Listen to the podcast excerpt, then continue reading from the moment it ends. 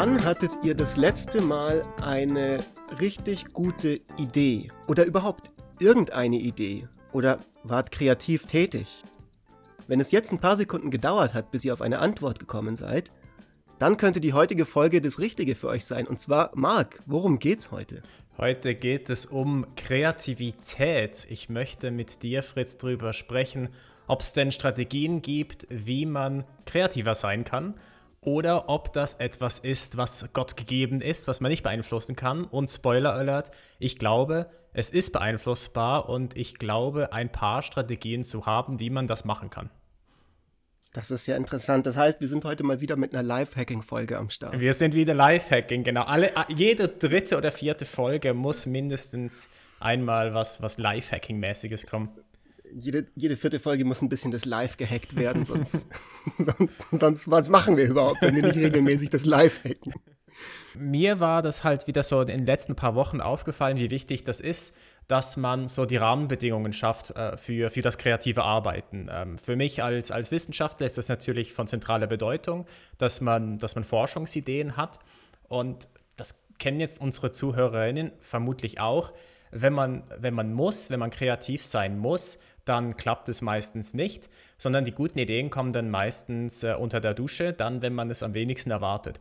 Und, und, und diese, die, diese, diese Tatsache, die, die, die glaube ich, echt super viele Leute kennen, die, glaube ich, kann man halt auch teilweise ausnutzen. So, also das, das Ideen haben oder, oder, die, oder das Kreativsein ist schwierig, wenn es auf Knopfdruck äh, gehen soll, aber man kann die Rahmenbedingungen schaffen. Das heißt mit anderen Worten, anstatt äh, dein deine Herangehensweise oder deine aktuellen Gedanken dazu sind, anstatt jetzt zu sagen, wie kann ich auf mehr kreative, originelle Ideen ähm, kommen, wie kann ich an mehr Inspiration, anstatt zu sagen, naja, okay, ich muss einfach einmal in der Woche über Ideen nachdenken, sagst du, ich möchte den Grund, die Grundvoraussetzungen möglichst optimieren, dass diese Ideen, wenn sie dann kommen, von selber kommen und dass diese Momente, in denen Ideen von selber kommen, häufiger, häufiger gegeben sind. Durchaus ja, aber so ein, einmal über ein Thema nachdenken in der Woche, das kann durchaus Teil von, von dieser Strategie sein. Sondern man sollte dann halt einfach nicht erwarten, dass man an diesem Tag dann unbedingt die, die zündende Idee hat oder besonders kreativ ist. Aber es ist ein, ist ein Grundstein, so der, der gelegt wird. Also ich, ich sehe das Ganze als, als Prozess, der ähm, mit einer bestimmten Wahrscheinlichkeit einem angibt, ob man jetzt in der nächsten Stunde eine gute Idee hat oder nicht. Und man, man, kann, man kann halt das nicht forcen, man kann jetzt nicht bestimmen, okay, jetzt habe ich eine gute Idee, aber man kann diesen Prozess bestimmen. Also man kann zum Beispiel die Wahrscheinlichkeit erhöhen, dass man innerhalb von der nächsten Stunde dann tatsächlich eine gute Idee hat. Also das ist jetzt überspitzt gesagt, aber das ist so ein bisschen grundsätzlich die Idee zum Beispiel, wenn man weiß, man hat gute Ideen häufig unter der Dusche, dann duscht man einfach jeden Tag zwei Stunden oder so. Äh, das geht, es, äh, du, du, du, machst dich jetzt zwar lustig, aber das geht tatsächlich in die Richtung. Also ich glaube tatsächlich, äh, also wenn, wenn, wenn man tatsächlich gute Ideen unter der Dusche hat, glaube ich, dass man strategisch duschen kann. Und zwar, wenn man, wenn man zum Beispiel jetzt, man hat an einem bestimmten Tag arbeitet, man intensiv an dem Thema, dann kann man sich entscheiden, ob man jetzt davor oder danach. Entschuldigung. Ich möchte nur ganz kurz ich möchte nur ganz kurz für alle unsere HörerInnen nochmal festhalten, dass wir der erste Podcast in der Geschichte der Menschheit sind, in dem ernsthaft über strategisches Duschen geredet wird. Und es macht auch Sinn. Es macht auch Sinn. Und die Tatsache. No, please, you have to believe me. Und es ist, es, es, ist, es ist doch eine Schande, dass die gesamte Menschheit ihr, ihre, ihre Duscheinheit verschwendet und unproduktiv oder ineffizient duscht. Ja, sie werden nur sauber dabei und verhindern Pandemien. Also okay, zweiteres hat jetzt noch dies, dieses Mal nicht geklappt, aber insgesamt ist das die Idee dabei. Aber anyways, Okay, das heißt, also strategisches Duschen, haken wir da doch mal gleich in Medias Res ein, weil es ist, glaube ich, also Patent Pending, es ist definitiv ein Begriff, den wir jetzt uns auf die Fahne schreiben werden in diesem Podcast. Aber was genau meinst du damit? Äh, da, damit meine ich, dass man äh, ähm, das Duschen ausnutzen soll als Chance, um da Dinge, über die man sich Gedanken macht oder gemacht hat, zu verarbeiten. Ähm, äh, man, man äh, arbeitet zum Beispiel sich in ein, ein bestimmtes Thema ein. Bei mir jetzt zum Beispiel als Wissenschaftler arbeite ich mich in ein, in, in ein, in ein Themenbereich ein. Ich lese Paper dazu, ich mache mir Gedanken zu dem Thema und das halt konzentriert über mehrere Stunden. Und dann brauche ich aber eine Pause, um das zu verarbeiten in meinem Kopf, so dass, dass, ich das, dass, sie, dass da die Connections gemacht werden können. Das heißt, dann gehst du erstmal duschen. Dann gehe ich zum Beispiel erstmal duschen, genau. Oder, äh, oder, oder, oder man geht halt laufen. Übrigens, was du vorhin gemeint hast mit, wir sind der allererste Podcast. Es gibt, die Idee grundsätzlich gibt, das ist der Smart Break. Das ist, die Idee gibt es tatsächlich schon. Also man macht Pausen, strategisch Pausen und macht die aber auf eine bestimmte Art und Weise. Zum Beispiel macht man, mhm. geht man in der Pause bewusst nicht auf, auf Twitter. So, dass man, dass man sich halt ja. bewusst nicht jetzt irgendwie in, in ein anderes Medium reinsteigert, wo man wiederum kognitive Fähigkeiten ähm, aufbringen muss. Äh, sondern man geht laufen.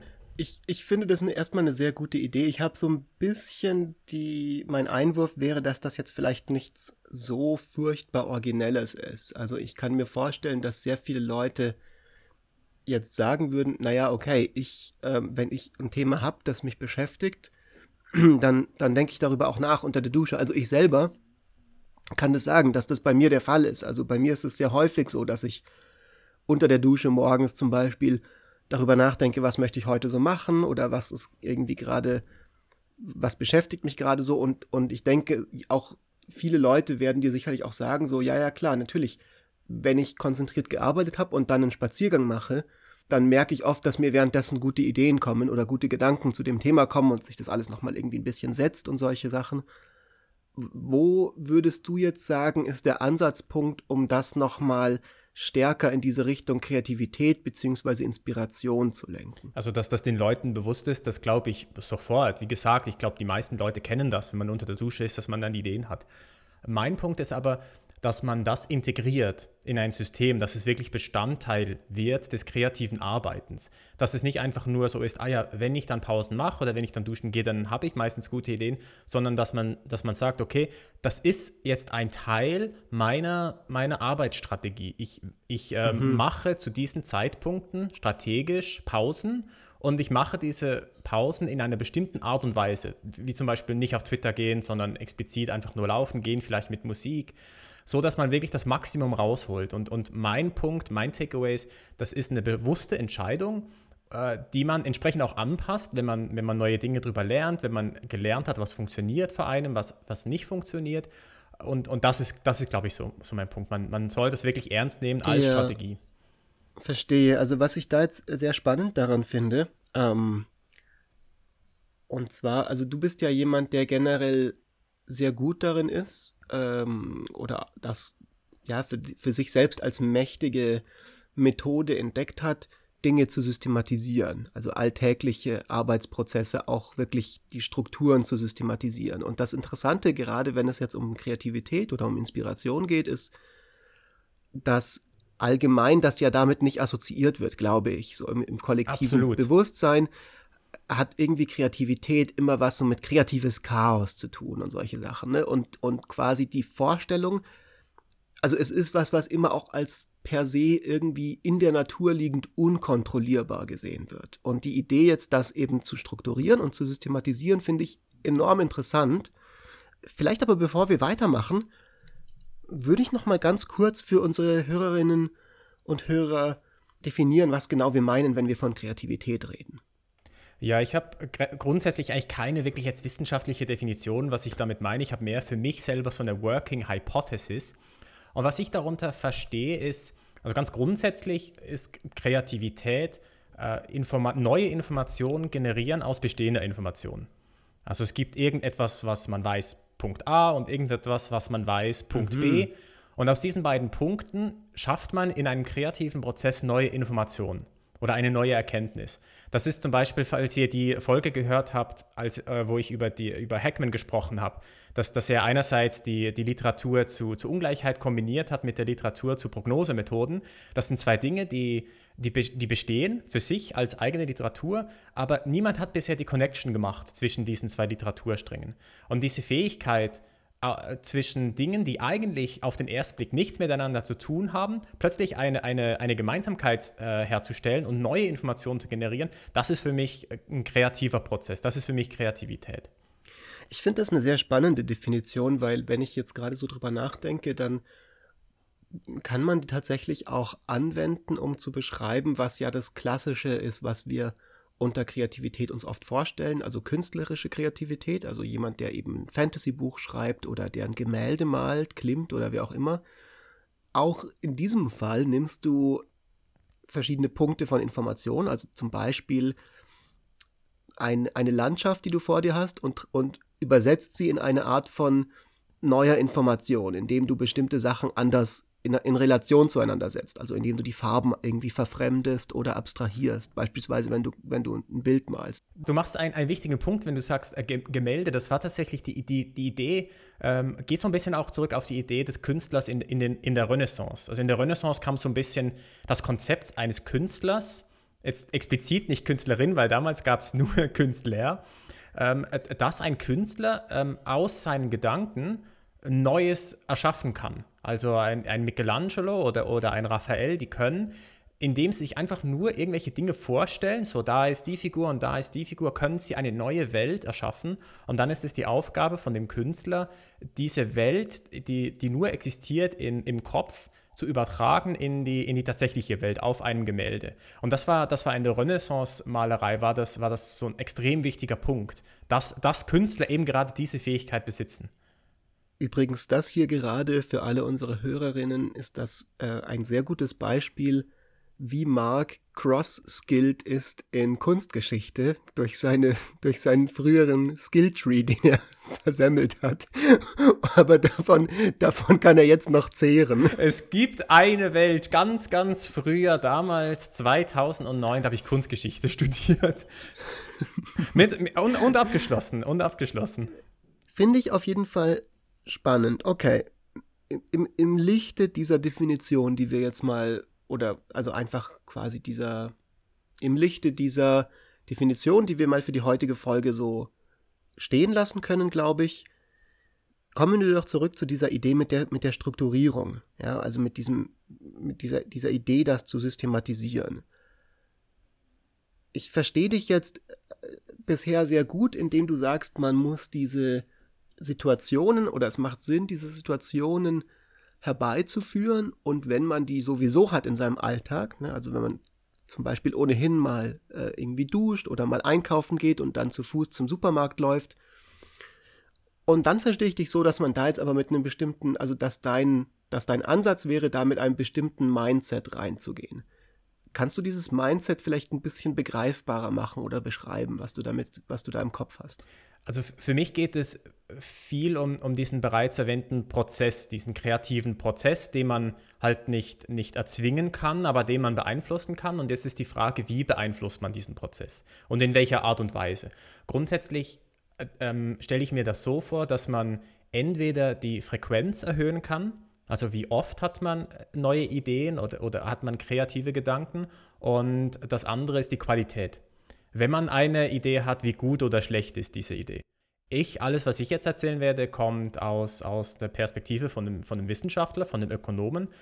Aber für andere Personen ist das wahrscheinlich was ganz anderes. Äh, für, für einen Künstler oder Künstlerin wird vieles von dem, was, was ich selber mache, also bei mir geht es dann halt viel um, um Lesen und um sich mit dem Thema auseinandersetzen. Ein Künstler oder Künstlerin bringt das vielleicht nicht unbedingt was. Einem Schriftstellerin aber vielleicht schon ich denke, wo es schon ähm, anwendbar ist, das, was jetzt bei dir eine Rolle spielt, bei dir ist ja das, was, ne, was der prinzipielle Sinn der Sache ist, ist Dinge in einem neuen Licht zu sehen, so ein bisschen. Ne? Genau. Das ist ja das, was du mit Hackman gemeint hast oder was auch in unserer Definition mit drin ist. Also du als Wissenschaftler hast den Anreiz, originelle äh, Forschungsergebnisse zu produzieren und das funktioniert nicht nur allein indem du sie handwerklich gut umsetzt, ja, und indem du eine coole Datenanalyse machst, sondern indem du neuartige Ideen hast, sowohl für wissenschaftliche Methoden wie auch für Forschungsfragen. Und das ist aber was, was ja auch, glaube ich, fast jeder Mensch in seinem Alltag ähm, Situationen kennt oder, oder in, in Situationen kommt man eben manchmal, wo man mit irgendeinem Problem konfrontiert ist und nicht unmittelbar eine, eine Lösung dafür hat. Ja, also das kann dann was ganz Simples sein, wie wie kann ich jetzt ein schönes Weihnachten verbringen, obwohl diese ganzen Corona-Maßnahmen äh, äh, strenger gemacht werden. Äh, oder es kann eben auch was sein von wegen, ich bin irgendwie unzufrieden und, und, und ich weiß nicht warum, ich würde gerne einen neuen Job suchen und was könnte, was könnte zu mir passen oder sowas in der Art. So, also das geht ja quasi von ganz basic bis zu ganz hoch. Und ich denke, da kann das schon vielleicht was, was bringen, was, was du dir überlegt hast. Aber jetzt gehen wir doch mal wirklich ins Nitty-Gritty, bevor wir jetzt hier, ich wollte als nächstes jetzt gerade sagen, ähm, dass Kreativität wahrscheinlich der Evolutionsskill schlechthin ist, ne? Quasi, wenn eben sich, also das ist die Fähigkeit, die man braucht, um sich an wechselnde Bedingungen anzupassen, was halt der Number One Trait ist für Survival im, im, im evolutionsgeschichtlichen Kontext. Aber um jetzt mal genug die Kreativität an sich im Allgemeinen und im Besonderen abgefeiert zu haben, rein ins Nitty-Gritty. Step 1, Step 2, Step 3, ich kenne dich doch, du hast eine schrittweise Struktur dir überlegt. Aber selbstverständlich habe ich das. Also grundsätzlich mein Ziel ist, bei den ganzen Schritten äh, Themengebiete zu kombinieren. Also alle Schritte zählen darauf ab. Ich möchte ähm, irgendwann einmal ähm, ein neues Forschungsgebiet, also nicht entdecken, aber ich möchte ich möcht schon irgendwie neue Themen entdecken, die bestehen aus, aus Dingen, die es schon gibt, aber die noch nie jemand kombiniert hat. Und, und, und wenn das erst in 20 Jahren ist, I don't care. So, ich muss nur einmal im Leben so dies, diese zündende Idee haben. Und, und ähm, ich habe einen so und so viele Punkte Plan, wie ich dahin komme. also Punkt 1 ist lesen. Duh. Man muss, man muss einfach viel, viel lesen. Das ist. Ganz kurz, ich habe übrigens nicht mir so genau das Notion-Ding durchgelesen. Ich wusste aber einfach, weil ich dich kenne, dass du einen Step 1, Step 2, Step 3 Plan hast. okay, Entschuldigung. Gut, Punkt also das, ist lesen. Das, das erste ist halt viel lesen. Und das klingt, das klingt jetzt erstmal super banal, so uh, wirklich. Also jetzt in meinem Kontext, ne, als, als Wissenschaftler, wo es darum geht, das neue Forschungsfelder zu entdecken. Aber ähm, ich habe mal ein Zitat gelesen, ich weiß nicht, von wem das ist, aber das, das ging irgendwie so, äh, wenn man nicht weiß, worüber man schreiben möchte, dann, dann liest man zu wenig. Und, und das ist für mich irgendwie ein super wichtiger Punkt so. Ähm, ich glaube, viele Leute kennen das, dass man, dass man irgendwie eine Schreibblockade oder man weiß nicht, über was man jetzt forschen möchte. Äh, ich, ich, und dann hilft es, glaube ich, extrem, wenn man einfach mal anfängt, in die Literatur einzusteigen und einfach mal äh, zu lesen. Und, und für mich ist in, in dem Kontext halt auch wichtig, nicht einfach nur viel zu lesen, sondern halt auch unterschiedliche Dinge zu lesen. Ich, ich bin grundsätzlich einfach ein Mensch, der, der an sehr vielen unterschiedlichen Dingen interessiert ist.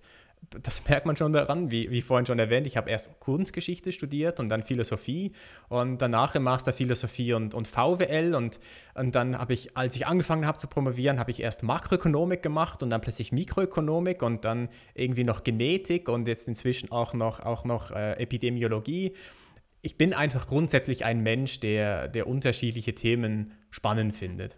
Ein unsteter Geselle. ein unsteter Geselle, genau.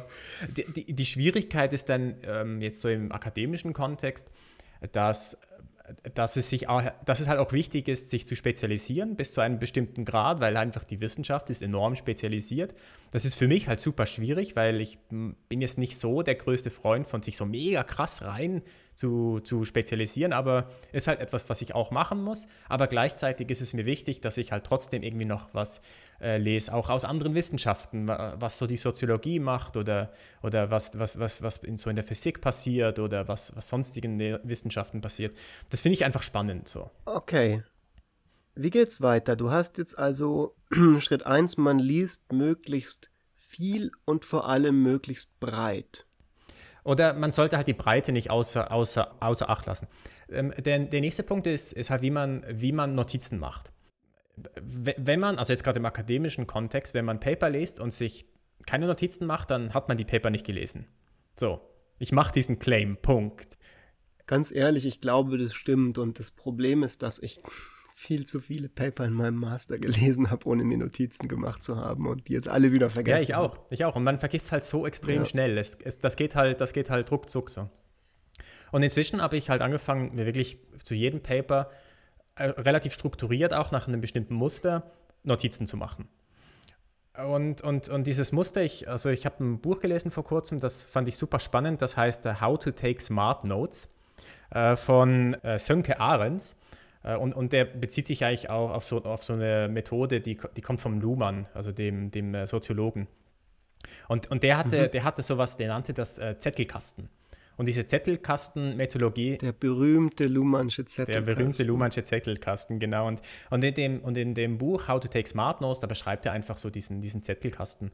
Und, und der, den, den finde ich super hilfreich. Äh, und grundsätzlich ist, das, ist die Idee, dass man unterschiedliche Arten von Notizen macht. Das eine ist bibliografische Notizen, also so Metadaten. Wer ist der Autor oder die Autorin? Äh, welches Journal wurde es publiziert? Äh, vielleicht auch so eine Summary, wenn man so will. Und dann eine andere Set von, von Notizen, wo man, wo man sich konkrete Gedanken zu dem Papier aufschreibt. Und mhm. ich habe mir das jetzt äh, bei mir so umgesetzt. Ich verwende eine Software, die heißt äh, Rome Research, über die haben wir ja auch schon mal gesprochen. Und, und ich mache auf der einen Seite mache ich halt, kopiere ich mir Zitate raus aus, aus dem Papier, die ich halt unverändert lasse. Also es geht dann darum, dass ich wirklich irgendwie ein Zitat eins zu eins capture und das da drin ist. Und dann verlinke ich in Rome auf dieses Zitat und schreibe dann meine eigenen Gedanken dazu auf. Und, und das stellt halt sicher, dass das Zitat wirklich korrekt ist. Also ich hatte früher die, die, die Erfahrung gemacht, dass ich dann irgendwie paraphrasiert habe und versucht habe, die Idee aufzuschreiben, was jetzt in diesem Zitat da drin steht, aber meistens passieren einem dann da halt Fehler. Und wenn das einmal so aufgeschrieben ist, dann kann man halt nicht mehr unterscheiden, ist das jetzt Originalzitat oder sind das meine Gedanken, die ich damals hatte vor fünf Jahren zu diesem Zitat. Okay. Was bringt dir das dann im nächsten Schritt? Im, im nächsten Schritt stellt man Verknüpfungen her. Also jetzt hat man ein, eine, eine Notiz, die ist für sich, also die bibliografische Notiz und der Gedanke dazu. Und das ist, und das ist dann so ein Zettel in seiner Methode, also von, von, vom Zettelkasten. Und jetzt geht es darum, diese Zettel miteinander zu verknüpfen. Und jetzt muss man sich halt überlegen, okay, diese Zettel oder diese Notiz, die ich jetzt gemacht habe, hängt die mit irgendeinen anderen Notizen zusammen, die ich schon, die ich schon mal gemacht hatte. Und er in seiner Methodologie äh, macht sich dann irgendwelche, ähm, äh, irgendwelche Referenzzahlen, schreibt sich auf und, und macht so die Verknüpfungen. In Rome Research kann man das relativ einfach verknüpfen. Also man muss das dann so taggen und, und dann weiß man, okay, äh, man bezieht sich jetzt auf diese eine Notiz oder auf, auf diesen, dieses eine Schlagwort und, und dadurch ähm, erstellt man eine, eine Verknüpfung. Und was ich gemerkt habe, ist allein schon dieser, dieser Schritt, dass man sich bei, jedem, bei jeder Notiz, die man, die man macht, dass man sich überlegen muss, mit was hängt das denn noch zusammen? Dieser Gedankengang ist enorm hilfreich. Auch, auch allein, um, um Dinge zu lernen, um Themengebiete zu lernen. Weil man macht das plötzlich automatisch. Wenn, wenn ich was aufschreibe, denkt man nicht mehr einfach nur, oh, ich mache jetzt diese Notiz einfach für die Notiz willen, sondern man denkt sich erstens, ist das eine Notiz, die, die mir was bringt für andere Notizen? Oder wie schreibe ich diese Notiz auf, dass sie mir später noch hilfreich sein wird? Okay, das heißt also, ähm, um das jetzt zurückzuknüpfen an die Kreativität, Kreativität in, in, in, im Kontext von dem hier, dass du sagst, dein Ziel ist explizit, Sachen auf interessante, neuartige Weise miteinander zu kombinieren, was davor noch nicht so sehr gemacht wurde. Und anstatt dann zu sagen, naja, ich muss einfach nur eben genug lesen und lebe so vor mich hin und eines Tages wird dann diese Verknüpfung mir schon auffallen, so Heureka-mäßig. Und das ist, glaube ich, das, was wir vielleicht auch an, an unsere HörerInnen, äh, was die davon rausziehen können, ist, anstatt dann einfach passiv darauf zu warten, dass das irgendwann passiert, versucht man sich das wie als Angewohnheit zu machen, dass man immer schon von Anfang an unter dem Gesichtspunkt des Verknüpfens nicht nur über die Ideen nachdenkt, sondern sie behandelt und katalogisiert unter dem Gesichtspunkt von dem, sozusagen, dass man das so ein bisschen bootstrapt damit eigentlich. Also, dass man sozusagen aus der, aus dem Endergebnis, zu dem man kommen möchte, den ersten Schritt schon so macht, als ob man bereits in diesem ersten Schritt zu dem Endergebnis kommt, selbst wenn man nicht dazu kommt. Dass man einfach so. Ist das eine faire Charakterisation von dem, was du sagst? Ähm, ja, ich denke schon. Also ich glaube, man, du hast vorhin einen, Begriff erwähnt, äh, katalogisieren. Das wäre mir, glaube ich, dann zu, äh, zu starr. Also es ist kein Katalogisieren, weil das bedeutet, dass man schon a priori, also vor, im, im Vorhinein, eine, eine Vorstellung davon hat, was es werden soll. Das ist zum Beispiel ein Problem, was, was, was passiert, wenn man, wenn man irgendwie Tags verwendet oder wenn man ähm, eine Ordnerstruktur erstellt. Da muss man bereits im Vorhinein, im Vorhinein schon wissen, wie es am Ende aussehen wird. Und das ist, glaube ich, nicht unbedingt hilfreich. Ja. Bei mir, und, und das finde ich dann auch äh, so großartig dann grundsätzlich jetzt an der Zettelkastenmethode und vor allem an Rome Research ist, dass ich, dass man von, von zu Beginn muss, muss man gar nicht wissen, was schlussendlich daraus entsteht. Ähm, die, diese Verknüpfungen können halt auch im Nachhinein entstehen. So, das heißt, ich muss mir, wenn ich, wenn ich mir Notizen mache, muss ich jetzt nicht unbedingt wissen, was, was ist das jetzt konkret, sondern ich, ich mache die Notiz mehr mit, ein, mit einer Intention, in welcher Art und Weise möchte ich auf diese Notiz wieder stoßen? Und in welcher, in welcher Situation könnte mir das hilfreich sein? Und ich muss da keine konkrete Vorstellung haben, aber ich möchte wissen, so ungefähr, ähm, das sind so die Informationen, die, die ich brauche. Ich, ich tag zum Beispiel immer, ähm, wenn ich Notizen mache, ich tag alle Länder ich tag alle Jahreszeiten, weil ich weiß, dass, ähm, dass, man, dass man, wenn man irgendwie nach Forschungsideen sucht, das ist meistens länderspezifisch. Und dann kann ich mir halt äh, alle Notizen anschauen, wo, äh, wo Deutschland drin vorkommt oder alle Notizen, wo, äh, wo, wo die USA drin vorkommen. Ähm, oder, oder ich, oder ich ähm, mache mir explizite Verknüpfungen zu äh, Themenbereichen. So, und ich habe noch keine konkrete Idee, was es jetzt konkret sein wird aber ich lege ich leg den Grundstein dafür, dass was entstehen kann. Und das ist halt das Ding, man kann es halt nicht brute force, man kann nicht entscheiden, das wird jetzt eine Idee, sondern man versucht sich halt so ein bisschen äh, dahin zu lenken. Das wäre nämlich auch direkt meine Nachfrage gewesen, aber die hast du jetzt schon vorausgegriffen.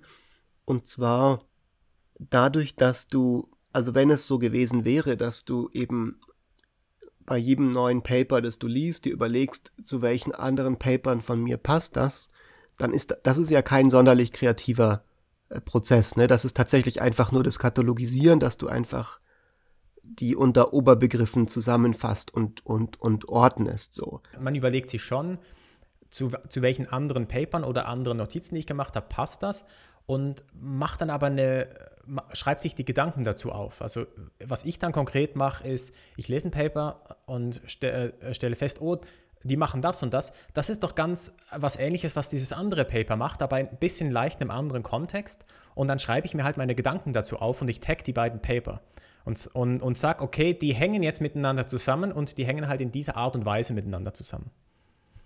Was ich jetzt allerdings da so ein bisschen sehe, wenn, wenn, dein, wenn dein Ziel ist, bei dieser Methode tatsächlich was Neuartiges und neuartige Verknüpfungen zu machen,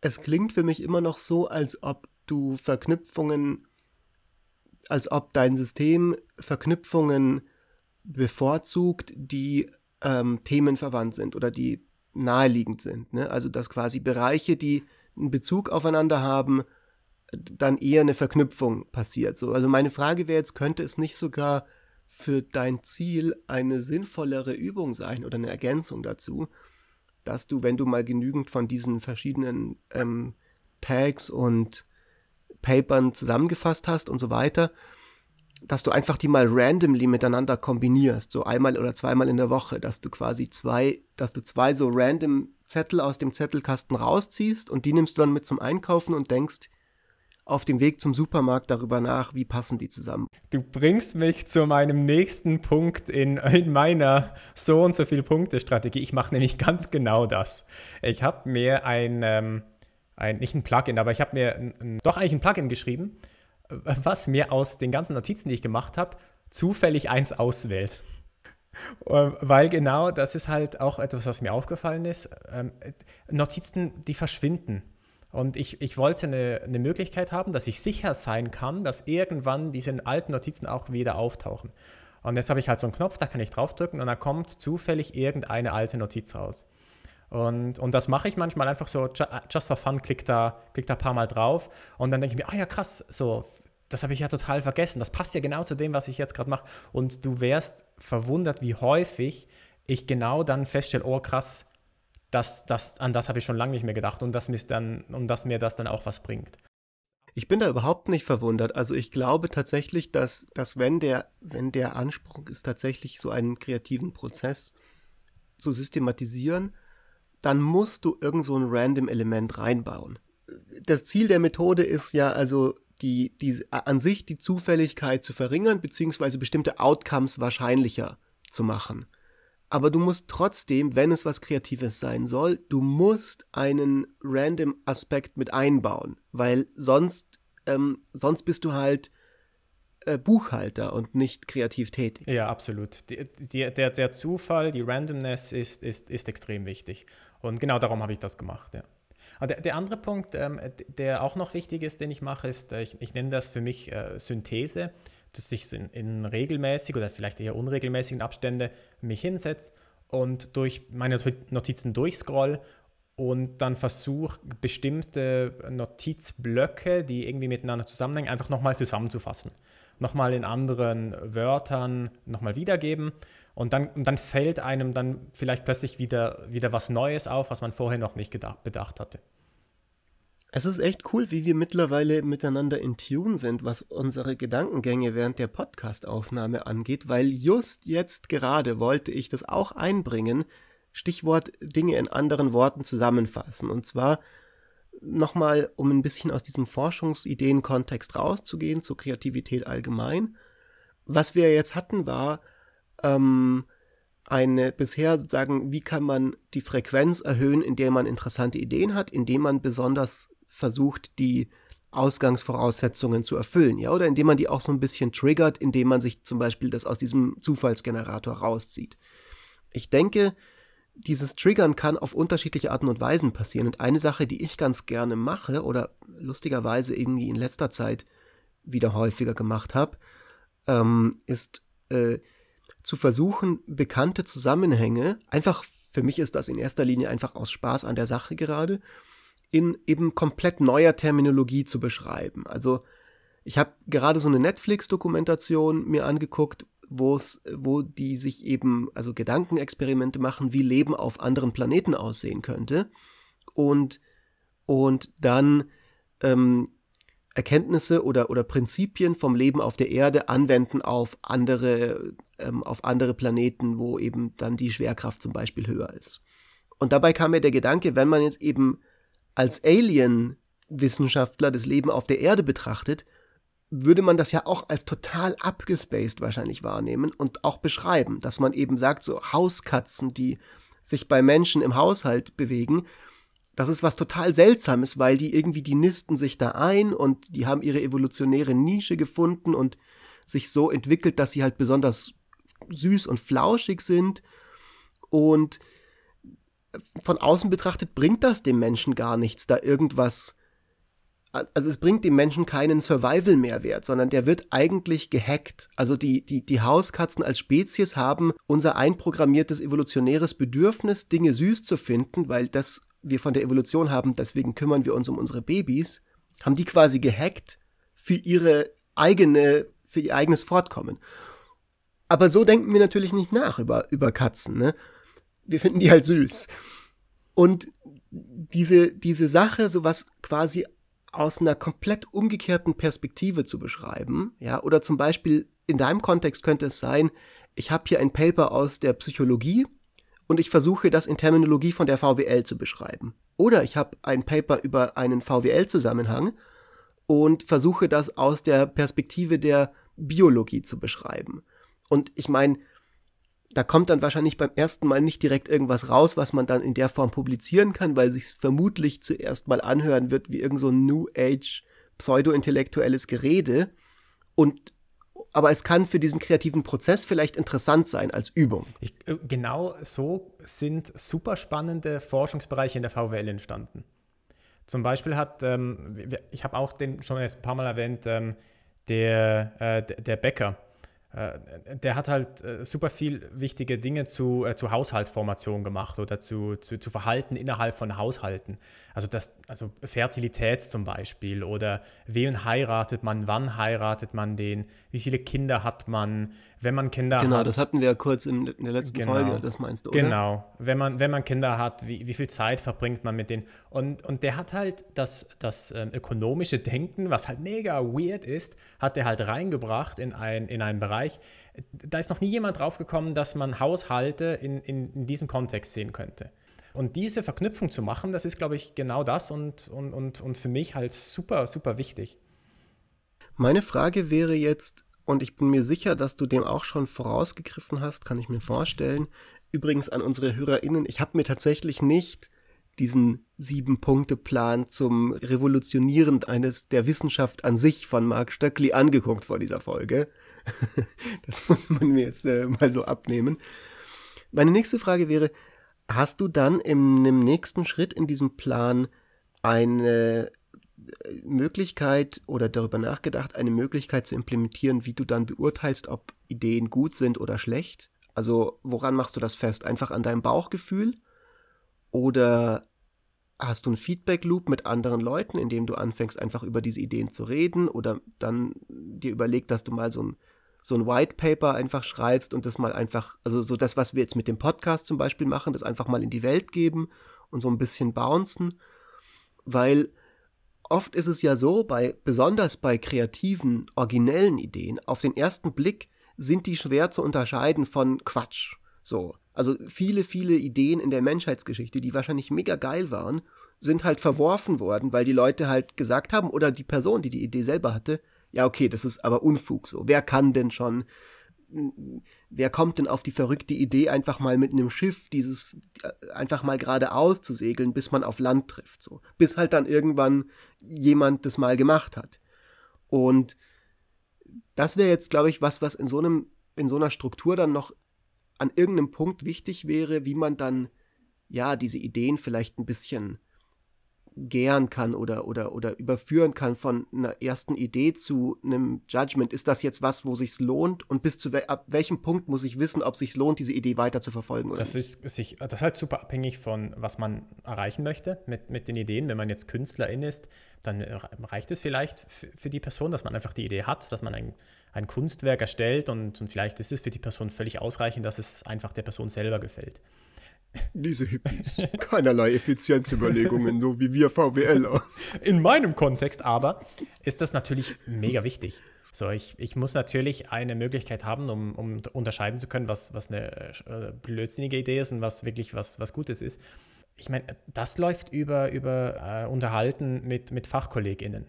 So, das ist, ich habe irgendeine Idee und dann äh, pitch ich die sprich mit, mit Leuten darüber. Das ist also jetzt zum Beispiel im, im akademischen Kontext gibt es interne Seminare, wo man, wo man genau solche Sachen äh, präsentieren kann. Entweder, also das sind interne Seminare sind dann eher, wenn es ein bisschen vorgeschritten ist, aber es gibt auch so das Konzept, dass man halt wirklich einfach Ideen hat über die man halt sich Gedanken gemacht hat, dass man die pitcht und, und Feedback kriegt. Jetzt für mich als, als Doktorand ist, ist das mein Doktorvater, der, der genau dafür zuständig ist. Also das ist eigentlich so ein bisschen die Aufgabe von einem Doktorvater oder einer Doktormutter, aber halt auch die Mitdoktorierenden dass ich, dass ich die kontaktiere und, und dann meine, hey, ich, hab, ich hatte irgendwie diese Idee, du kennst dich doch ganz gut aus in dem Bereich, lass mal, lass mal bei einem Kaffee darüber quatschen. Und, und das mache ich ganz häufig. Man muss natürlich so ein bisschen aufpassen, dass man nicht so immer, wenn man gleich irgendeine Idee hat, dass man da gleich zu irgendjemandem rennt. Ich denke, das ist so ein bisschen das, was ich jetzt gemeint habe, so, weil je, je stärker du das, du diesen Prozess optimierst, ja, und eben regelmäßig dann pro Woche zwei random Ideen dir rauslässt und die auf eine neuartige Art und Weise kombinierst, oft spürt man ja vielleicht von, vom Bauchgefühl her schon relativ schnell, ob das jetzt Hand und Fuß hat und in eine bestimmte Richtung gehen könnte oder eben nicht. Es kann natürlich aber sein, dass wenn du auf den ersten Blick trotzdem meinst, so, hm, irgendwie sehe ich das jetzt vielleicht, also ich sehe jetzt nicht, dass das irgendeine sinnvolle Kombination von neuen Topics ist. Es kann sein, dass es dann trotzdem sich lohnt, es zu nochmal nach einer Weile wieder zu betrachten oder doch mit jemand anderem zu, darüber zu reden. Gleichzeitig willst du vielleicht auch nicht jede Woche mit fünf neuen komischen Ideen zu deinem Doktorvater kommen. Der wird vielleicht auch irgendwann sagen, so, hey Marc, nächstes Mal bitte mit Sachen, die auch irgendwo eine Perspektive haben von Umsetzbarkeit her. Genau, genau. Das ist immer so ein bisschen eine Gratwanderung, wie, wie, viel man, wie viel man jetzt Leute damit vollmüllen kann. Also was ich für mich mache, äh, ich bin meistens, wenn ich irgendwie eine neue Idee habe, dann bin ich erstmal mega gehypt, so voller Adrenalin, mega geil. Ähm, aber ich zwinge mich dann auch so ein bisschen, erstmal noch nicht groß darüber zu sprechen, sondern es ein bisschen sitzen zu lassen, zwei, drei Tage. Ein bisschen auch mal schauen, gibt es andere Leute, die das schon gemacht haben? Ist das überhaupt umsetzbar von der Datenlage her? Und dann, also ich, ich sage für mich meistens so mindestens eine Woche sich intensiv damit auseinandersetzen mit der Idee und dann an, an Leute rantreten. Und dann aber auch nur an Leute rantreten, die, die ähm, einem halt äh, möglichst nahe sind. Also entweder eigenes Department oder Doktorvater oder, oder Leute, mit denen man befreundet ist. Oder ab in den Besser früh als nie Podcast. Darum, darum haben wir ihn ja gemacht. Das war ja genau, das war ja genau der Grund. Und ich denke, das ist vielleicht ein gutes Schlusswort, weil wir jetzt so zeitlich an einem Punkt sind, wo wir sagen können, nächste Woche gibt es ein paar neue, frische, dampfende Ideen oh, bei uns, ja. die jetzt mit diesem System, das Mark ab jetzt implementiert oder so wie ich ihn kenne, bereits implementiert hat, wie am Fließband produziert werden. Oh, Fritz, das hat mich sehr gefreut. Ja, ich glaube auch, dass wir tatsächlich es immer noch jedes Mal sagen müssen, weil die Leute uns das noch nicht ganz abkaufen, dass uns das jede Woche aufs Neue freut. Mich hat's auch mich hat es auch sehr gefreut, Marc. Gut, Fritz. Bis bald. Bis zum Bis nächste Woche. Mal. Ciao. Und an euch da draußen, ja, überlegt euch doch mal, ob euch das heute was gebracht hat, wann ihr das letzte Mal gute Ideen gehabt habt, ob wir hier kompletten Quatsch erzählt haben aus eurer Perspektive heraus und sagt uns gerne, was ihr davon haltet. Ihr findet uns auf Twitter, den Marc Stöckli unter @mark Stoekli mit OE geschrieben. Habe ich diesmal richtig gekriegt? Du hast richtig, richtig gesagt. Nice. Und mich unter fritz-espenlaub. Unsere E-Mails findet ihr, wenn ihr unseren Namen googelt. Und dann haut rein und ja, gebt uns, gebt uns eure besten Ideen. Die besten Ideen kommen in den Podcast. Versprochen. Aber nur die besten. Fuck, wenn wir noch Gärtnerei heißen würden, könnten wir sagen, nur die harten kommen in den Garten. Alright. Okay, ich, ich, ich würde sagen, ciao.